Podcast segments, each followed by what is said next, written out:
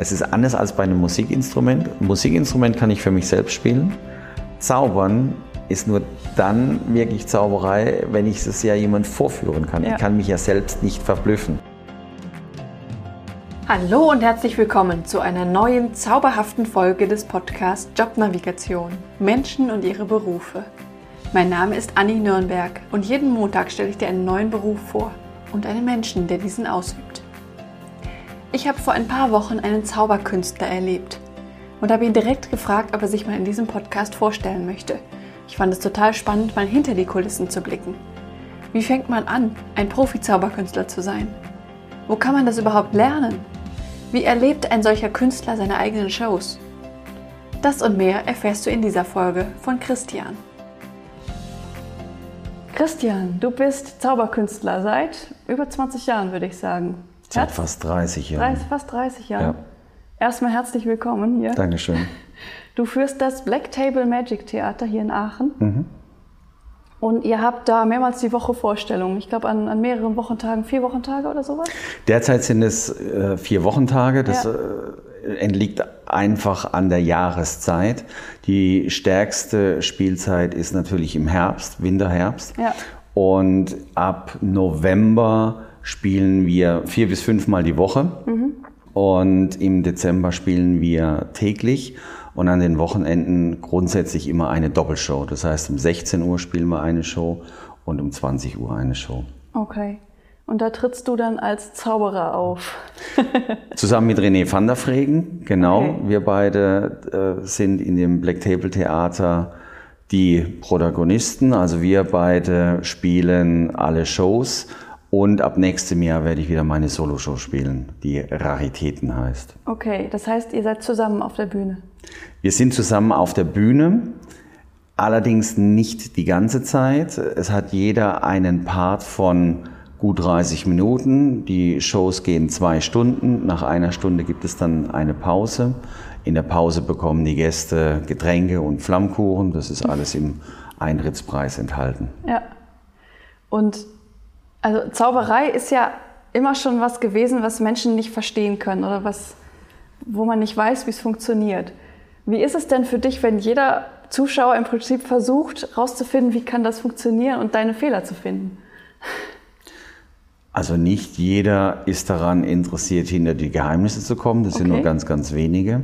Meistens sind es Dann Menschen. Ich zu den wenigen. Ja, meistens sind es Menschen, die Physik studiert haben oder äh, in diesen technischen Berufen sind, die natürlich daran interessiert sind, gibt es dahinter irgendeine Technik, die uns die Arbeit abnimmt. Mhm. Und dadurch, dass wir Close-up-Zauberei machen, ist es wirklich ein Handwerk, ein manuelles Geschick mit dem ganzen Rahmenprogramm der spontanen Situationskomik. Also wir binden das Publikum in die Shows mit ein. Das heißt, über den Abend sind so circa 20 Gäste involviert.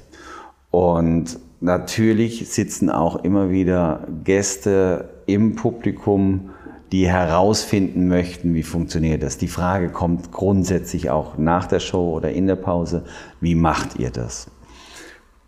Aber im Großen und Ganzen von der Präsentation ist der Wunsch, der Gedanke dann zweitrangig. Man möchte sich in erster Linie unterhalten lassen. Mhm. Okay. Und ich habe das ja gesehen, zumindest eine kleine 10-Minuten-Einlage davon. Mhm. Du arbeitest da mit Gegenständen, mit Bällen, mit Karten und so weiter. Und natürlich ist das ein handwerkliches Geschick, was man da können muss. Aber es ist ja auch ein, ein menschliches Geschick, oder? Was ist die, die Kunst dahinter für dich? Ich weiß nicht unbedingt, ob das eine, eine Kunst ist. Das ist halt die Frage, inwieweit man gerne mit Menschen zusammen ist und gerne mit Menschen spielt im Sinne, dass sie eine gute Zeit verbringen. Also jeder kennt die Situation, im Freundeskreis verhält man sich vielleicht anders als in einem beruflichen Kontext. Und für mich ist ne, der Beruf auch das Private. Also mhm. die, die, die Gäste haben das Gefühl, nach relativ kurzer Zeit, weil es eine sehr intime, familiäre Situation ist in dem Theater, wir haben maximal 62 Sitzplätze. Mhm. Wir stellen am Anfang klar, dass wir alle duzen, was auch für die Gäste okay ist. Und dadurch wird es sehr, sehr persönlich. Und durch meine langjährigen Berufserfahrung als Zauberkünstler habe ich natürlich schon für viele Menschen gezaubert. Ich habe viele Menschen kennenlernen dürfen. Ich habe auch verschiedene Ausbildungen gemacht im Coaching-Bereich, ob es jetzt NLP, systemische Ausbildung ist, Aufstellung und so weiter. Das habe ich in erster Linie immer für mich gemacht, um mehr über mich herauszufinden, mhm. beziehungsweise dann auch, wie kann ich Menschen begegnen und wie kann ich Menschen besser einschätzen, so dass der Zuschauer, der zu uns kommt, der kommt ja in eine fremde Umgebung. Und viele sind erstmal verunsichert, wenn sie in einen fremden Raum kommen, wenn sie in eine neue Situation kommen. Gerade wenn viele Menschen zusammenkommen, dann ist ja eher so die Befürchtung, was passiert jetzt heute Abend? Hoffentlich werde ich nicht auf die Bühne geholt, hoffentlich werde ich nicht bloßgestellt, hoffentlich äh, sitzt meine Frisur richtig. Also mit allen Befindlichkeiten, die, wo die Menschen zu uns kommen, heißt es dementsprechend das zu registrieren und damit mit Fingerspitzengefühl umzugehen, so dass es eine witzige Situation werden kann, aber niemals in eine Richtung geht, dass der Zuschauer sich irgendwie bloßgestellt fühlt. Mhm. Wenn das eine Kunst ist, bitte, gerne. Also ich finde schon, ich könnte das nicht. ja, wenn man das nie macht, dann also es ist mit allem, alles, was man nicht gemacht hat, ja. äh, empfindet man das, wow, was eine Leistung steckt dahinter, ist es natürlich auch. Nur irgendwann wird es zu einer Routine, zu einer Normalität. Ja. Wie waren denn die Anfänge bei dir? Schrecklich. schrecklich, schrecklich. Oh je, meine.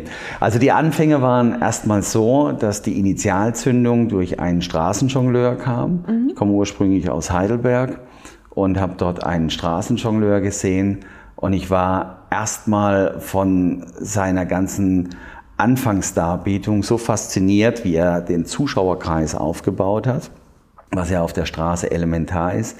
Das heißt, er ist den Passanten nachgelaufen, dann sind die ersten stehen geblieben, dann sind die ersten witzigen Situationen entstanden. Und dann fing er an zu jonglieren, Einradfahren und dann hat er eine brennende Zigarette in einer Jacke eines Zuschauers ausgedrückt und die Jacke äh, beziehungsweise die Zigarette war verschwunden, die brennende Zigarette. Und ich stand einfach mit offenem Mund und fassungslos da und habe ich gesagt, das will ich können. Dann fing ich an mit Jonglieren, mit Einradfahren, dann kam das Zaubern dazu. Drei Jahre später bin ich dann das erste Mal auf die Straße gegangen und ich bin fast gestorben. Ich war total nervös. Ich hatte heiten Respekt davor, was kann da alles passieren. Und im Laufe der Zeit merkte ich dann, dass eigentlich die Passanten mehr Angst, also Angst in Anführungszeichen vor mir haben, als es umgekehrt sein muss. Und im Laufe der Zeit habe ich dann natürlich auch andere Straßenkünstler kennengelernt, viele Tipps bekommen und das ist dann letztendlich auch so die Erfahrung von den anderen gewesen, die gesagt haben, ja, du, bist, du bist mehr oder weniger freiwillig, du kannst machen und tun, was du willst. Es kommt natürlich darauf an, was du tust, denn es geht immer darum, am Ende einen schönen Kreis zu haben, um dann natürlich auch Geld abzukassieren. Ja. Und wie lernt man solche Tricks? Gibt es da Anleitungen im Internet oder wie, also, wie, ja, funktioniert als, das? Als ich anfing, gab es noch kein Internet. Ja, das denke ich mir. So, das ist schon mal das Erste. Also habe ich mir das Ganze aus Büchern ja. zusammengesucht, ausprobiert. Äh, Jonglieren habe ich aus einem Buch gelernt. Ich hatte niemanden, der jonglieren konnte.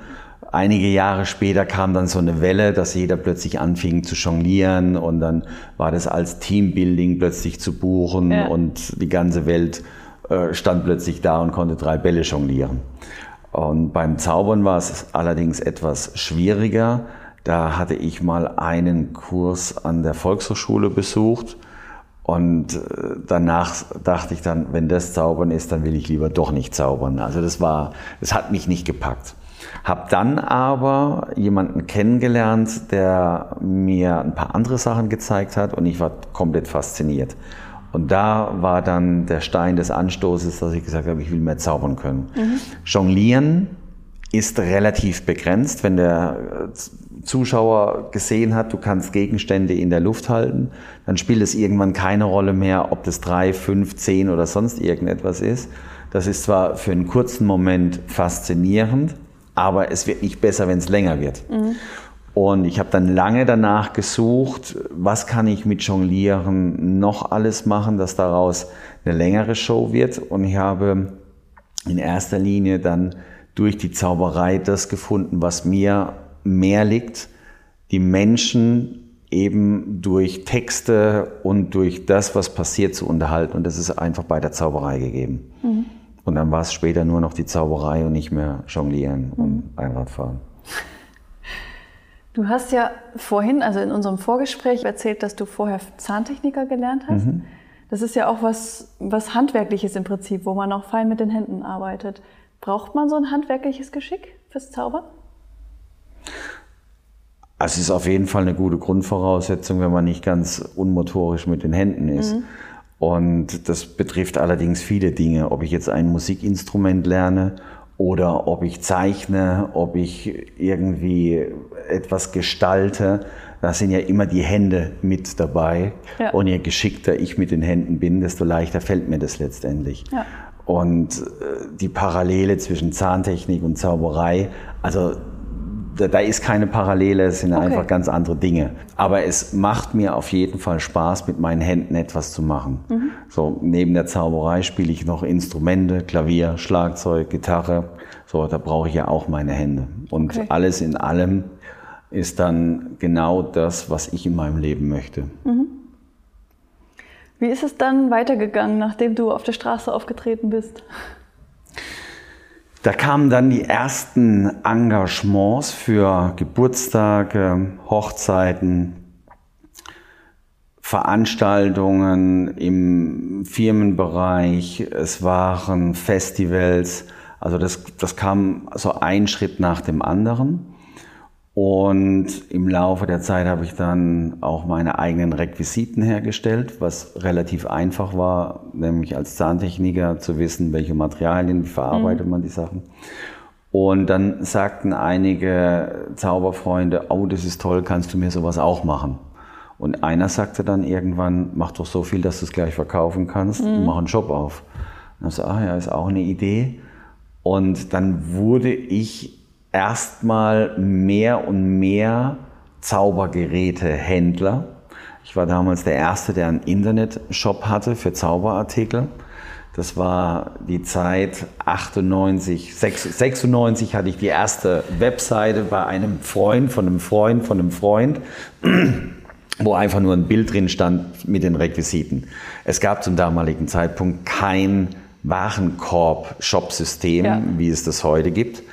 Und ich habe mir dann nach einiger Zeit ein Shopsystem programmieren lassen. Und das war, es war okay, aber es kam keine Bestellung. Dann musste ich mich zwangsläufig mit der gesamten Internet-Thematik auseinandersetzen. Es gab damals kein Google, es gab kein YouTube, es gab nichts, außer man geht ins Internet, damals mit Modem oder mit ISDN und dann war die große Herausforderung, wie wird man gefunden? Ja. Also kam das Thema Suchmaschinenoptimierung auf mich zu. Also habe ich mich damit auseinandergesetzt. Die Zauberei wurde dann weniger und weniger, immer mehr das Versandgeschäft, der Handel. Und da habe ich zum Glück zum richtigen Zeitpunkt auch Unternehmen gefunden, die mich da in diesem Prozess begleitet haben, war dann einer der führenden Zaubergerätehändler im Internet. Und einige Jahre später änderte sich das System. Es kamen immer mehr Shopsysteme, die man einfach mieten konnte. Es kamen immer mehr, die auf die Idee kamen, Zauberartikel zu verkaufen. Und die Zauberer oder Menschen, die sich mit der Zauberei beschäftigen, es ist eine überschaubare Größe. Mhm. Je mehr Händler, desto mehr verteilt sich das Ganze. Mhm. Also habe ich dann aufgrund von Nachfragen, wo kann man so etwas lernen, Und ich weiß, welche Herausforderung das ist, sich die Sachen selbst beizubringen. Wobei ich bin in vielen Dingen einfach Autodidakt. Ich, ich will wissen, wie funktioniert es und ich setze mich da einfach auch stundenlang hin und tüftel das aus und lese und recherchiere, bis ich das dann letztendlich kann. Das hatte dann zum Glück den Vorteil, dass ich viele Erfahrungen, die ich selbst durchlebt habe, eben in Zauberkursen dann auch weitergeben konnte. Also fing ich dann an, einen Basiskurs anzubieten, danach kam ein Aufbaukurs bis hin zu einer zweijährigen Zauberausbildung, die an 20 Wochenenden stattgefunden hat. Ui. Cool. Mhm. Ja, das, ja, das war, war eine schöne Zeit. Ich habe das 20 Jahre lang gemacht, Zauberfachhandel und äh, Zauberschule. Und dann war ein Punkt erreicht, wo ich gesagt habe, ich, ich mag das nicht mehr, ja. das ist mir zu anstrengend. Es waren auch neun Standorte in Deutsch, Deutschland mhm. mit der Zauberschule, war also 43 Wochenenden im Jahr unterwegs, Hamburg, Frankfurt, München, Stuttgart, Berlin. Also das heißt, du warst auch der einzige Dozent oder wie? Ja. Okay. Ja. Es kamen dann später einige dazu, die bei mir die Zauberausbildung gemacht haben. Mhm. In der Zeit habe ich auch äh, René kennengelernt mhm. und äh, dann war für mich klar, das, das wird nicht meine Zukunft sein. Also das ist einfach irgendwann auch begrenzt.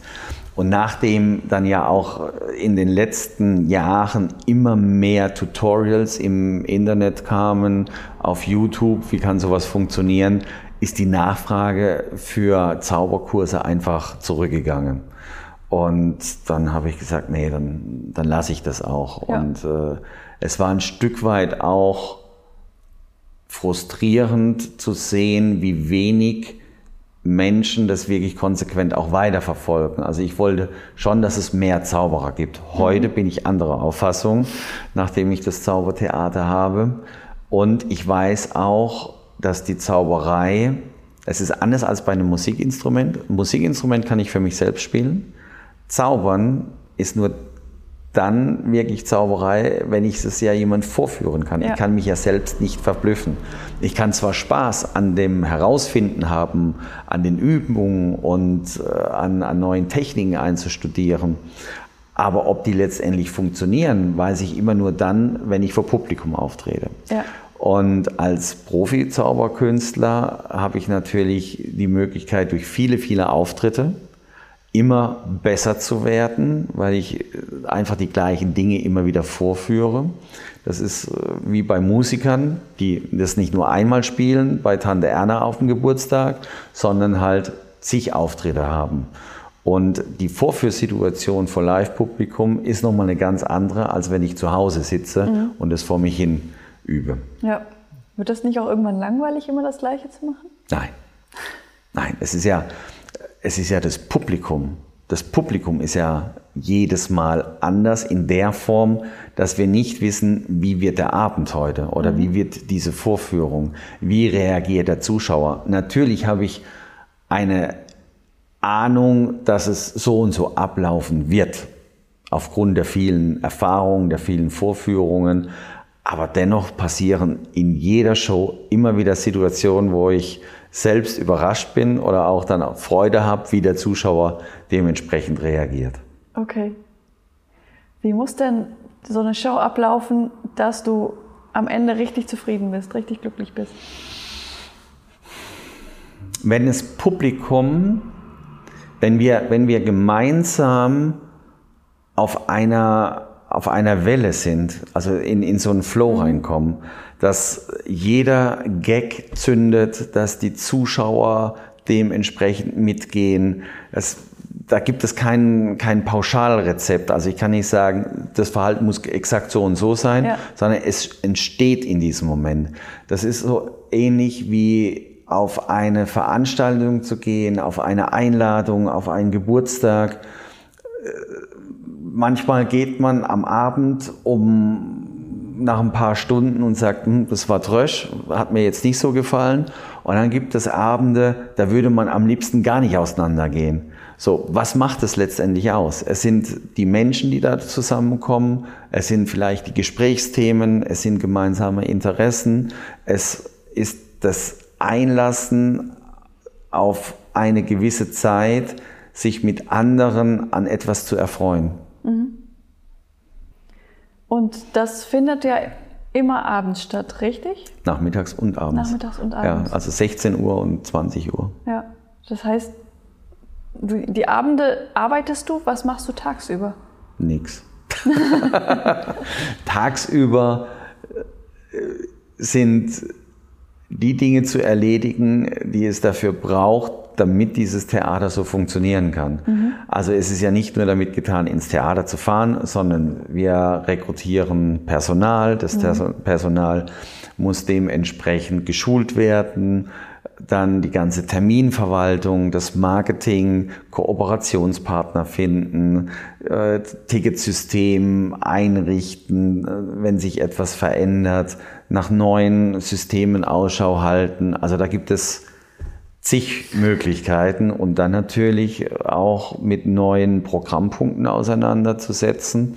So planen wir für nächstes Jahr ein neues Programm. Ja. Das heißt, der Tag hat eigentlich für mich nicht genügend Stunden, um das alles zu tun, was ich gerne tun würde. Mhm. So, da sollen ähm, Musikeinspielungen, Live-Einspielungen gemacht werden. Das heißt, der eine führt was vor, der andere begleitet dann dementsprechend mit einem Musikinstrument dazu. Und wir hatten hin und her überlegt, ob wir das vielleicht nicht eher aus der Konserve machen. Und dann haben wir aber gesagt, nein, so wie wir dieses Theater betreiben, mit dieser Individualität, ist es auch von Vorteil, wenn wir dann mit einem Musikinstrument begleiten, wo wir dann dementsprechend auch sofort darauf reagieren können. Ja. Und das nimmt unglaublich viel Zeit in Anspruch. Also ich bin jeden Tag mindestens, mindestens vier bis fünf Stunden mit Üben beschäftigt, nur für die Musikinstrumente. Wow. Mhm. Und die Zauber, Zaubertricks sind das dann, also wenn man so lange dabei ist wie du, kann man dann irgendwann alles oder gibt es immer noch Dinge, die du dir neu ent, entwirfst oder entwickelst? Also die Zauberei ist eine, eine Welt voller Kreativität. Ja. Es gibt unglaublich viele talentierte Zauberkünstler. Da hat sich in den letzten Jahren eine ganz große Gemeinde gebildet, die sich permanent damit beschäftigen, neue Sachen zu entwickeln. Viele Dinge funktionieren nicht in der Live-Performance. Man sieht es im Internet, findet das alles ganz toll, stellt dann allerdings plötzlich fest, das funktioniert in der Vorführsituation, die wir vorfinden bei uns im Theater, funktioniert es dann teilweise gar nicht. Ja. Dann ist aber zumindest die Idee für den Effekt etwas, wo ich drüber nachdenke, kann ich das anders umbauen, kann ich das irgendwie anders inszenieren? Und ich habe gar nicht den Anspruch, alles zu können. Das ist so vielfältig in der Zauberei, sondern ich weiß ganz genau, wie ich einen Effekt haben möchte und dann überlege ich mir Lösungswege dahin. Ja. Und der, der Weg zu dem Effekt ist dann teilweise wirklich steinig, weil es sich in der Vorführpraxis herausstellt, dass es gewisse Abläufe gibt, die der Zuschauer vielleicht durchschauen könnte, die vielleicht vom Handling her ungünstig sind, sodass der Effekt nicht klar genug rüberkommt. Also das dauert einfach. Von daher, ja, damit bin ich den ganzen Tag beschäftigt. Okay, spannend. Mhm. Wie ist das denn, wenn du andere Zauberkünstler siehst? Was sehe ich selten. Dir? Okay. Ähm, möchte ich mir ehrlich gesagt auch nicht mehr so anschauen. Mhm. Da ist mein Bedarf gesättigt. Mhm.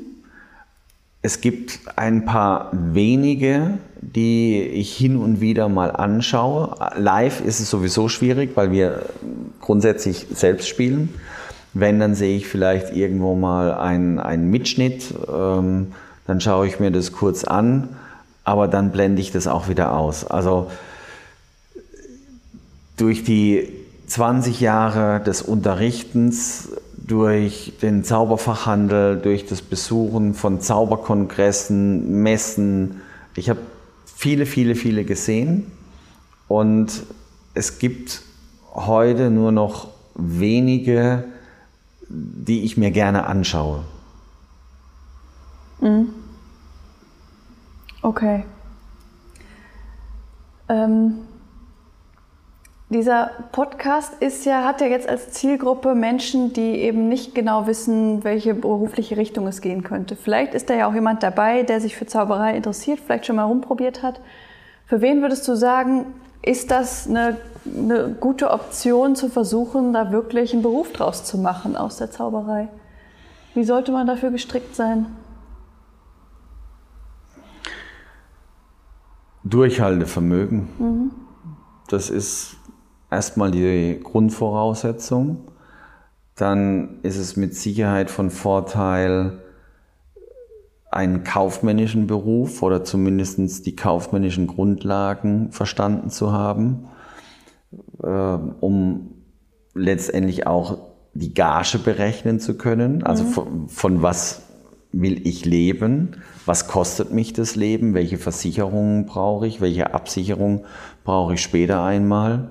Wie will ich das Ganze aufstellen? Dann kommt natürlich der Punkt, wie komme ich an Kunden? Also, was heißt es, Akquise zu machen? Da gibt es ja große, große Vorbehalte, gerade in der Künstlerszene. Ja. So nach dem Motto, ich möchte entdeckt werden. Nur wenn ich zu Hause sitze, dann ist es schwierig, entdeckt zu werden. Dann kommen äh, so die Ideen, naja, über Internet und sonstige Kanäle. Das kann funktionieren. Entscheidend ist letztendlich, wie gut war mein letztes Engagement, wie haben die Gäste das empfunden und gibt es unter den Gästen wiederum Gäste, die sagen, hey, der war gut, den kann man engagieren. Ja. Also im Grunde genommen kann es jeder machen, der ein Angebot hat, das wiederum andere annehmen und sagen, ja, das ist es mir wert. Also es gibt hier erstmal so kein Ausschlusskriterium. Mhm. Und die meisten geben dann auf, wenn es schwierig wird.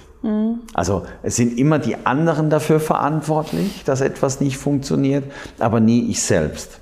So, wenn man diese Einstellung hat oder wenn man ein extremes Sicherheitsdenken hat, ich will ich will wissen, was ich am Monatsende habe. Ich will äh, ganz klare äh, Arbeitsverhältnisse. Dann wäre das eher ein ungünstiger Beruf. Denn es ist eine Selbstständigkeit und in einer Selbstständigkeit heißt es, flexibel zu sein und ich richte mich nach den Kunden und nicht die Kunden richten sich nach mir. Mhm. Außer ich bin irgendwann so erfolgreich, äh, dass ich sagen kann, ja, das mache ich jetzt nicht oder nee, da müsst ihr dann und dann oder dort und dort hinkommen. Ich meine, es hat bei mir 30 Jahre gedauert, bis ich ein Zaubertheater hatte. Ja. Rückblickend wäre das natürlich auch früher möglich. Mhm. Nur wenn ich sehe, in welch kurzer Zeit wir diesen Erfolg haben, fließt letztendlich all das, was ich vorher getan habe, in dieses Zaubertheater mit ein. Ja. Also ist Durchhaltevermögen eigentlich das Wichtigste. Wie bei allem im ja. Leben. Ja. ja. Also äh, Durchhaltevermögen heißt für mich wirklich mit Konsequenz, mit Tatkraft, sich der Sache widmen, die mir am Herzen liegt. Und wenn ich das nicht tue, dann ist es das halt wahrscheinlich noch nicht gewesen. Mhm. So, und dann gibt es aber auch Menschen, und da gehören wahrscheinlich die meisten dazu, die eher in einem festen Anstellungsverhältnis besser aufgehoben sind als ja. in einer Selbstständigkeit. Ja. So, das kann aber jeder an sich selber ablesen, so wie, wie sind meine Neigungen, und da bist du ja auch Expertin ja. drin, so die Stärken herauszukristallisieren. Bin ich bereit, eigene Entscheidungen zu treffen? Bin ich bereit, ein Risiko einzugehen? Bin ich bereit, die Konsequenzen zu tragen? Bin ich bereit, wieder von vorne anzufangen. Wie gehe ich mit Rückschlägen um? Nehme ich die Rückschläge persönlich? Wie, wie, gehe ich damit um, wenn Menschen das nicht gefällt, was ich anbiete? So, wenn ich da zu sensibel bin, dann weiß ich nicht, ob das der geeignete Beruf wäre. Ja. Also man braucht in einer Selbstständigkeit ganz andere Eigenschaften als in einem Anstellungsverhältnis. Definitiv. Und angestellte Zauberer wüsste ich auch nicht, dass es das gibt. Das gibt es. Echt? Natürlich gibt es das. Ja klar. Also ähm, dazu äh, muss man dann allerdings auch international bereit sein äh, zu arbeiten. Das heißt, ah, wenn ja. ich eine Varieté-Nummer habe, dann bin ich halt Varieté-Künstler. Ja. Das heißt, ich habe immer für eine gewisse Zeit einen Arbeitsplatz, einen, ein, ein Arrangement und dann bin ich für diese Zeit dort. Stimmt. Mein Mann hat mal von jemandem erzählt, der auf der AIDA so Zauberkunststücke macht. Das sind aber meistens Künstler, die nur für eine gewisse Zeit an Bord sind. Das ist dann für eine gewisse Zeit. Genau. Ja. Was ich meine, ist eher so ein Varieté. Mhm. Und äh, hier braucht man dann entweder eine internationale Nummer, optimalerweise mit Musik, mhm. weil die Sprachbarriere mhm. ist dann hier außen vor. Oder ich bin in der Lage, in verschiedenen Sprachen mein Programm runterzuspulen und dann kann ich in Europa oder auch weltweit äh, unterwegs sein ja. und habe dann immer wieder feste Engagements. Dann sucht man sich dementsprechend einen Agenten oder eine Agentur, die darauf spezialisiert sind Künstler zu vermitteln, die einfach sagen, okay, wir haben ein gewisses Kontingent an Spielhäusern weltweit und hier suchen wir ja auch immer wieder nach einem neuen Act. Der Act gefällt uns, können wir mit reinnehmen. Dazu mhm. ist natürlich Grundvoraussetzung, ich habe erstmal was anzubieten. Ja, ja. Gibt es sonst noch Möglichkeiten für Zauberkünstler, sag ich mal? Also ein eigenes Theater natürlich, Straßenzauberei, dann äh, auf Veranstaltungen hattest du ja auch schon gesagt, im Varieté. Fällt dir noch was ein? Also die meisten Zauberkünstler, es gibt in Deutschland so circa 100, 150 Profi-Zauberkünstler, mhm. die in erster Linie von Veranstaltungen, von Engagements leben. Das heißt, die werden entweder auf Messen oder auf einer Hochzeit oder bei einem Geburtstag Firmen-Event, wo auch immer gebucht. Das ist natürlich grundsätzlich erstmal offen. Bekomme ich dieses Engagement? Wie komme ich an diese Kunden dran? Und das fängt halt ganz klein an. Manche haben vielleicht das Glück, durch irgendwelche Kontakte, was auch immer, relativ schnell empfohlen zu werden, aber das ist auch so eine persönliche Sache. Inwieweit bin ich bereit, mein Netzwerk dementsprechend aufzubauen, zu pflegen? Ja. ja. Okay. Spannend. Mhm. Spannende Welt. Hatte ich vorher nicht wirklich Kontakt zu, muss ich sagen. Gibt es sonst noch was, was du den Zuhörern gerne mitgeben möchtest? Ja, kommt ins Theater, schaut ja? euch das an. Ja, klar. Definitiv, auf jeden ja. Fall. Die Aachener auf jeden Fall. Und wenn man in Aachen ist, der soll auf jeden Fall. Bitte ins Black Cable. Genau.